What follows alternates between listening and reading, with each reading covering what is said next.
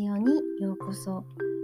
このラジオは休むのが苦手なあなたにお届けしています。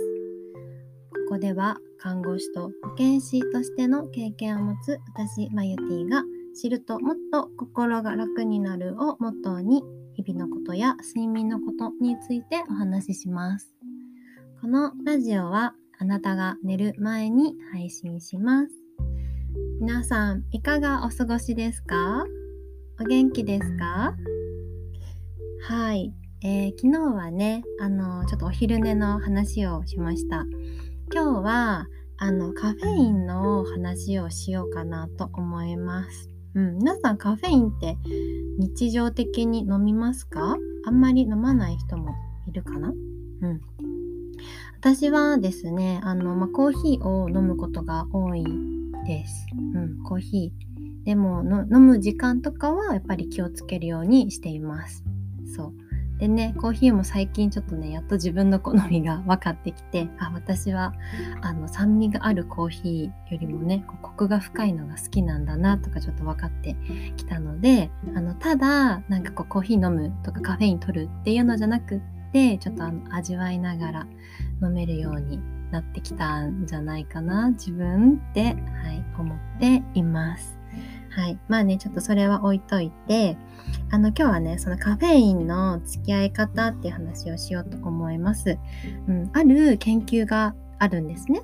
うん、どういうものかっていうと、あのデトロイトのヘンリー・フォード病院っていうところの研究なんですけれどもこの研究はあのカフェインを飲む時間によってこうどういうね影響があるのかっていう研究をしてました。でそのタイミングとしては、まあ、直前3時間前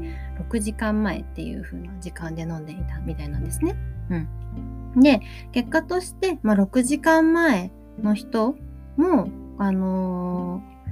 影響が睡眠に影響があったっていう結果が出ています。そう。でねこのカフェインが完璧に体から抜けていくのってあの数時間とかじゃなくてすごいもう1日ぐらい結構時間がねかかるっていう風に言われています。ただあのカフェインの半減期こうピークに達して減っていく時間っていうのが4時間っていう風に言われているんですね。うん、ちょっとねいろんな数字が出てきて混乱させて申し訳ないんですが、まあ、ちょっとねコーヒーのこう効果が弱まってくるのを4時間っていう風に覚えてもらえたらいいかなと思います。そうなので、まあ、4時間って言われているけれどもやっぱり6時間前に飲んでも影響が出ているっていうのはあの、まあ、研究としては出ているんですけれども、まあ、こういうのって体質とかやっぱり人にもよる個人差っていうのも大きいかなと思うので、まあね、ご自身の体調にちょっと相談してもらえたらいいかなと思います。体調とかねあのこの時どうだったかなとかなんか寝れないなっていう日があったら、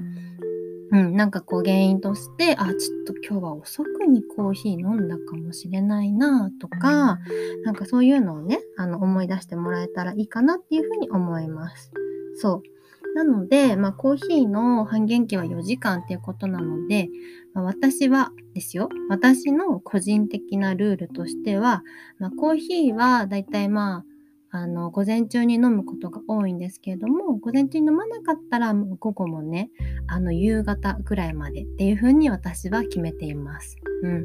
あの、ちょっとね、日が暗くなる明るいうちはいいかなっていう気持ちでいつもいます。うん。あんまりね、きっちりこう何時までっていう風に決めてしまうと、もしかしたらお仕事柄ね、辛くなってしまう方もいるかもしれないので、あの、ある程度ま、ちょっと6時までとか7時までっていうのをおおよそ決めといてもいいんですけども、うん、あの自分の仕事のこう流れとかペースによってあのルールを決めてもらってもいいかなと思います。はい。私は日が明るいうちっていうルールを決めています。うん。でね、あのコーヒーのあの匂いっていうのはすごいこうリラックス効果とかもあるのであのカフェインの入っていないデカフェのコーヒーにするとかあのでね匂いを嗅いでこうリラックスするっていう効果もあるのであの取り入れ方はねいろいろあるかなっていうふうに思っています。はいそうなのでねカフェイン取るときはあのー、遅くなりすぎないようにっていうのとあとねあのお昼寝の時もあのコーヒーってコーヒーとかカフェインとかですね飲んでもらうとこう効果的にすっきりと目覚める方法もあるのでそちらはまたあの違う機会にちょっとお話ししようかなと思います。うんなんか飲めばいつでもいいんじゃないのって目覚めるんじゃないのって思うかもしれないんですけどちょっとねコツがあるんですよ。はい。それはね、またあの、ちょっと次お話しします。